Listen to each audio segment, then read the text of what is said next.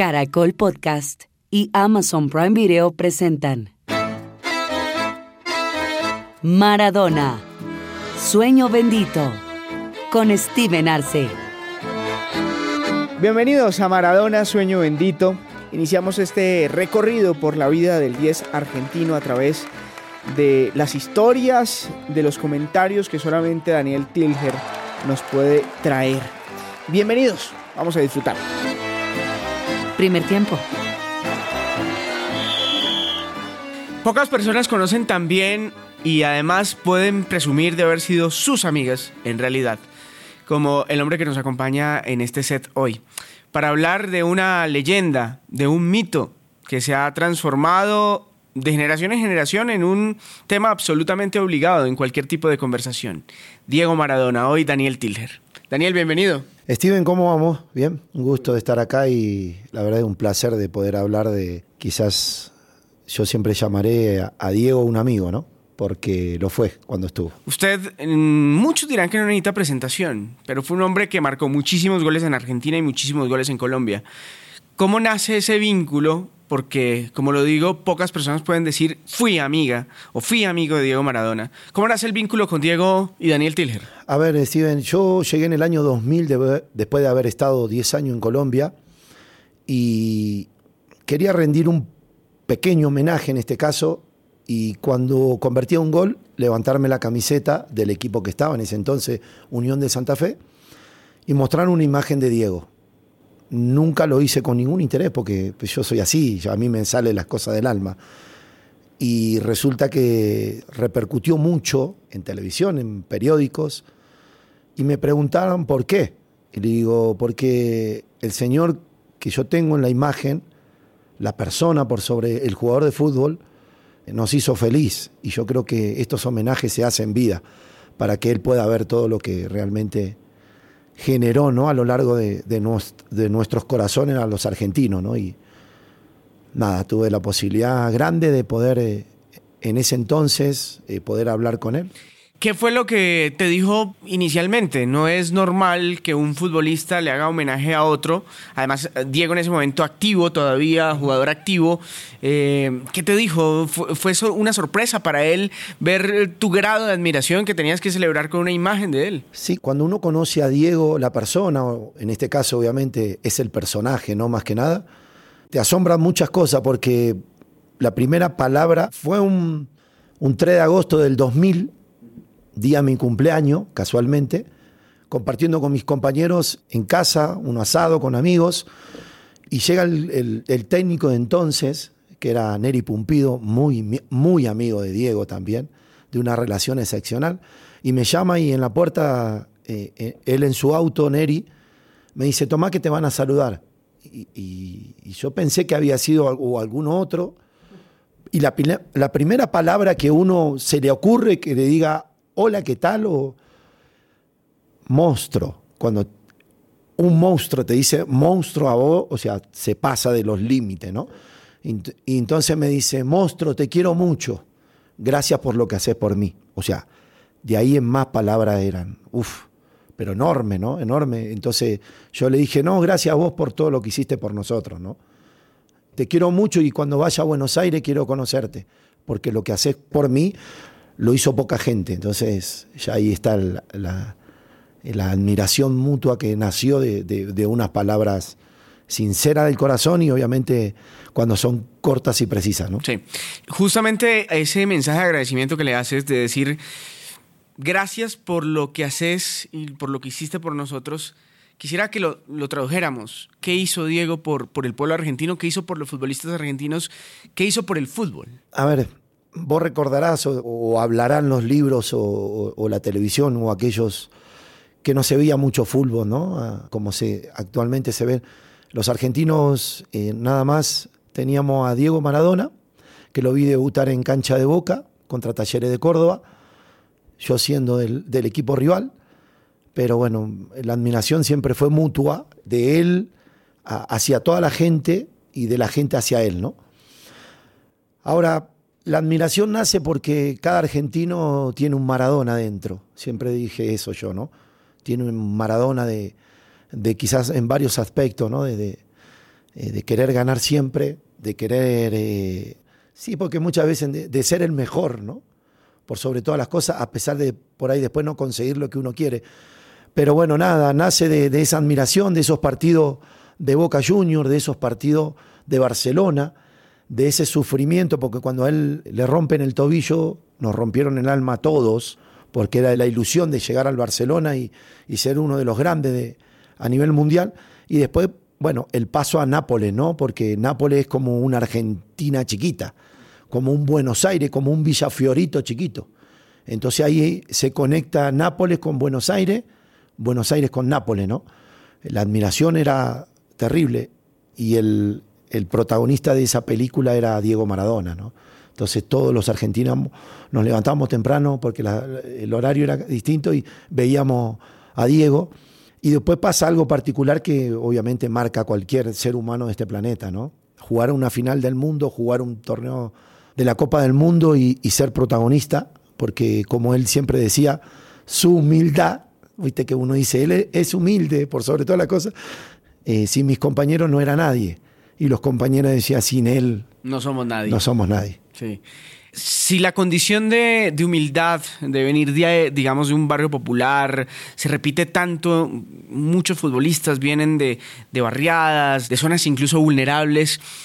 ¿Qué hizo especial a Diego? Porque a él se le conoce como un representante, o se le conocía como un representante absoluto del pueblo, de las ideas del pueblo, cuando eso se repite en tantos futbolistas. ¿Qué lo hacía él distinto? La palabra creería que la exacta es la voz de lo que no podíamos hablar, ¿no? Quizás aquellos, o en aquel entonces, no nos podíamos hacer escuchar o, no teníamos la posibilidad de, de decir quizás lo que uno sentía o el pueblo argentino sentía, ¿no?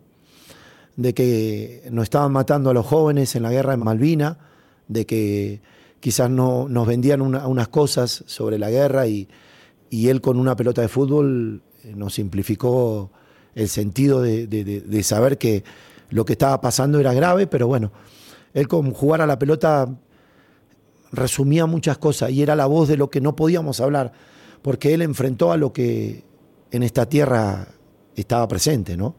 Sea religión, sea política, sea lo que sea. Él no tenía filtro, porque era así, él no tenía filtro.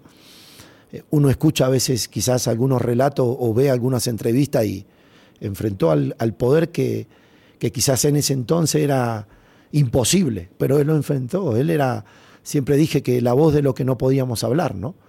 Entonces por eso por ahí también venía un poco lo que esa admiración que sentía eh, el pueblo argentino hacia Diego Maradona. ¿no? Esa consagración se da con, con, con, el partido contra Inglaterra en el Mundial del 78. Y lo particular es que estábamos en plena guerra casi, se había terminado, pero había muchas heridas. Y él sacó una pelota de fútbol para poder ganar a los, a los ingleses, que no lo habíamos ganado, ¿no? Entonces, quizás esas cosas, y hasta inclusive hubo enfrentamiento ¿no? en el estadio de los, de los hinchas que de, en ese entonces cada uno tenía su, su título de, hincha, ¿no? Pero sí, ese partido nos marcó a todos, o sea, porque hoy no se podría hacer lo que se hizo. Un gol con la mano no se puede hacer. Hasta que él lo, o sea, él lo ocultó tanto hasta que se dio cuenta que lo tenía que decir, ¿no? Porque hasta inclusive cuando él se va a casar, el cura le pregunta, ¿fue? Sí, fue. y fue la mano de Dios, como él dice. Y después un gol que maravilló a todo el mundo, ¿no? Porque hasta inclusive a los compañeros que venían al lado de él, él en una entrevista decía que lo, los venía mirando, o sea, con todo el problema que tenía para pasar los jugadores ingleses, veía mirando a los compañeros. Entonces, bueno, nos marca, nos marca porque ese partido fue un antes y un después de, de todo, ¿no? Me parece que Argentina había sido campeón del 78, pero esta, esta copa tenía otro valor, ¿no? Y él cuando se fue no eran nadie ellos, y él en especial, pero cuando volvieron era, en ese entonces era Diego Maradona. Exactamente, corrijo, Mundial 86, Mundial 78, 78, 78 con Kempes como Exacto, una gran figura, sí. Mundial 86 como eh, gran figura Diego Exactamente, sí. En ese partido contra los ingleses se dice que ese partido describe perfectamente la personalidad de Diego, porque eh, lo enmarca todas sus polémicas, todo lo que fue también su, su vida, digamos, alterna al fútbol con ese gol de la mano de Dios y el otro gol que es el espectáculo, la magia y el talento absoluto. ¿Está de acuerdo con eso, Dani? ¿Es Diego representado en un partido de fútbol, el partido contra Sí, Inglaterra? Quizás el primer gol es el Diego Maradona de Fiorito, el atorrante, el desfachatado que hacía las cosas que con una pelota de fútbol era impensada en su momento, ¿no? Que solo en los potreros la podría ver uno. Y después era el extraterrestre que estaba jugando la pelota. Esa es la realidad. O sea, un ser humano pueden pasar tiempos, ¿no? Hasta que después nos dimos cuenta que puede ser, podía haber otro que lo podía hacer, pero en una Copa del Mundo y hacer lo que hizo, bueno, eh, por eso tiene el calificativo, ¿no? Y por eso se eligió quizás el, el gol más extraordinario que pueda haber en una Copa del Mundo hasta el día de hoy. Entonces, fue las dos caras de Diego Maradona, me parece, en ese entonces, ¿no? El gol del atorrante, del, del villero, como decíamos nosotros, pero de- también del hombre que le, daba todo al pueblo argentino, ¿no? Porque él lo sentía así. Sí. ¿Cómo era Diego ya en la intimidad? ¿Cómo, ¿Cómo fue madurando, digamos, esa relación que se gestó gracias a lo que hiciste, a la celebración con una imagen de Diego Maradona en, en tu pecho? ¿Cómo se fue madurando hasta el punto en que ustedes podían hacer un asado tranquilamente e ir a comer un fin de semana? Empezó con ese mismo 2000, estaba diciendo que fue un 3 de agosto que escuché su voz, y un 30 de octubre, que para mí es un día fe- feriado, siempre lo va a ser, me invitó a su primer cumpleaños, entonces cuando entro, el que menos estaba sentado en una mesa era el presidente, después había personalidades de que al que quiera, ¿no? Más de 500 personas. Y yo era un pibe que llevaba una remerita de fútbol con un librito, entraba a un lugar donde jamás iba a pensar que podía entrar.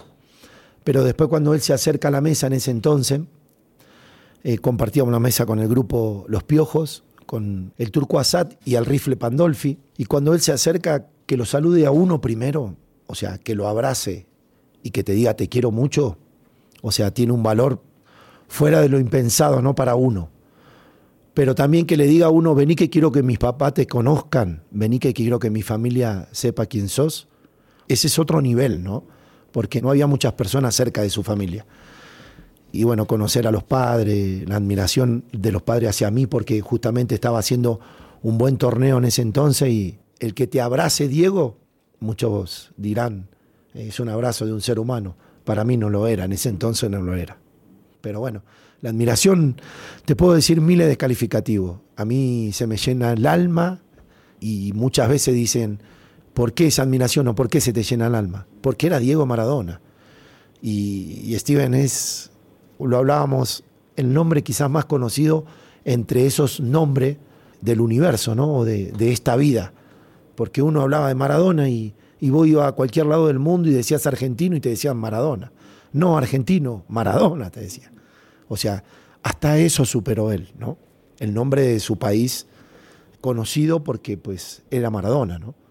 Así que bueno, esas cosas que te dejan muy adentro, que por ahí a veces se te cortan las palabras porque yo siempre lo sentí de esa manera, ¿no? Él fue mi amigo y sigue siéndolo. Lealtad puede, puede ser una palabra para definir lo que era Maradona con sus amigos, porque uno desde acá, obviamente desde la distancia, veía las relaciones de Diego con otros personajes del deporte con una conexión y un afecto enorme. Y cuando había, digamos, episodio, un episodio, digamos, de, de una traición o de un mal comentario de un amigo suyo hacia él parecía que le dolía en el alma, ¿no? Parecía que, que- se tomaba muy a pecho el tema de la amistad y de, y de la cercanía con las personas que quería. Sí, se transformaba, lo decíamos también en estos días, que cómo se perdió ese código, ¿no? Porque él lo tenía y él era, el de él era muy grande cuando estaba en, en su actividad, en lo que era al- alrededor de su gente, de, su, de sus compañeros, de su de quizás colega de profesión, ¿no?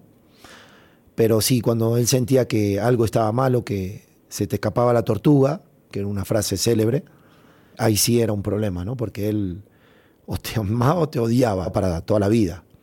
Quizás te perdonaba, pero no era lo mismo la relación. Entonces, eh, Diego tenía esas cosas en particular, ¿no? Pero el código, la tradición era algo para él que lo marcaba mucho, ¿no? Como persona y, y obviamente como, como jugador, ¿no? ¿Cómo fue verlo en la cancha? ¿Cómo era verlo en la cancha para la nueva generación que quizás no, no vio a Diego Maradona ya en la cancha? Era una especie, hoy podríamos hablar de Messi, de Mbappé. Técnicamente, ¿qué dotes tenía Maradona para distinguirse tanto entre los demás? Y era todo, o sea, el, el potrero en 101% de, de calidad, ¿no? El potrero hablando de que la gente conoce lo que es el potrero, o el barrio, ¿sí? O la villa, porque es así. Bueno, él jugaba igual. Él demostraba que si había una piedra la pasaba, si había un edificio lo saltaba, ¿no? O sea, pareciera tan difícil, pero él lo hacía tan fácil. Él decía que con la pelota en los pies era, era otra persona, era otro jugador, era otro ser humano. Y después te daba cuenta que sí, porque vos ibas a disfrutar. Y creo que a veces, muchas veces, cuando vemos algunos partidos y vemos grandes jugadores como lo hay en la actualidad, ninguno atorrante como era él. Porque él, cuando salía a la cancha, era disputar un partido y ganarlo, porque él quería ganar, él tenía eso. Y más cuando se ponía la camiseta argentina se transformaba, ¿no? Era el superhéroe nuestro y lo demostró. Con nosotros los, los que éramos sus más fieles seguidores, como también con sus compañeros, ¿no? Porque él entraba a un vestuario y era dejar todo. Y entonces, quizás uno muchas veces decía a un jugador que hable, que grite, lo hace en un vestuario todo, pero después en la cancha era igual. Él cuando veía a un jugador que se le caía, él se le acercaba y le decía, dale, dale, dale que vos podés, dale que vos podés. Y ese aliento que uno tenía, porque era un, era un jugador, pero también era un técnico, ¿no? Porque simplificaba lo, lo que era difícil, él lo hacía fácil. Algún error de un compañero, él lo corregía. Todas esas palabras que puede tener el calificativo de, de ser el mejor lo demostraba, ¿no? Cuando jugaba a la, a la pelota o al fútbol o cuando trataba de, de, poder de demostrar lo que podía en ese entonces era el potrero, siempre repito, ¿no? El potrero al, al, mil por mil, ¿no? Él demostraba que lo que él hizo durante su juventud lo seguía haciendo. Y dentro de una cancha y a nivel profesional, ¿no? Entonces, muchas veces, eh, un, pero ¿cómo puede ser que un jugador pueda hacer eso? Y él decía, yo entraba a la cancha y disfrutaba.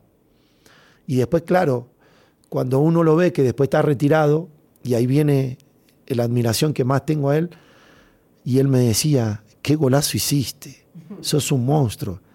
Y yo digo, si un tipo que hizo miles de goles, ¿no? Algunos, como estábamos hablando recién en un mundial, que sin impensado te diga vos, qué golazo hiciste. O sea, él tenía admiración hacia los jugadores y lo tuvo siempre, toda su vida. Él peleó por los jugadores, por los que no podíamos hablar. Entonces, es, eso era Diego, alrededor y el círculo que tenía cuando él estaba en su mejor momento y también cuando se retiró, ¿no? el círculo cerrado, el tener esos códigos como hablábamos anteriormente, pero por sobre todo cuando iba a la cancha él demostraba que con una pelota en los pies era distinto, ¿no? Tenía una enorme convicción de lo que él era y de lo que podía hacer. Para muchas personas eso eh, quizás no, no caiga bien, pero una persona que necesita, que quiere ganar todo lo que él ganó, seguramente tiene que convencerse de, lo que puede dar. O sea, sin esa personalidad arrolladora que tenía Diego Maradona, difícilmente puedes ganar un mundial de fútbol. No, sí, y, que a los 17, 18 años sea uno de los personajes en Argentina más conocidos, que ya no podía salir a la calle. Porque hablando con, con Claudia también en algún momento decía, viste, que a veces le, le, se sentían incómodos porque él salía y era rodeado de gente. Entonces es muy difícil porque creería uno, porque es lo que vio y lo que escuchó, que es muy difícil ser Diego, haber sido Diego Maradona, ¿no? Porque se habían acabado tantas cosas que él, para él era normal y no, no lo era. Hay una espléndida canción de Manu Chao, Daniel, que dice, si yo fuera Maradona viviría como él. Y si usted hubiera sido Maradona, ¿hubiera vivido sí, como Diego? Sí. Si hubiese sido Maradona, sí. Muy bien.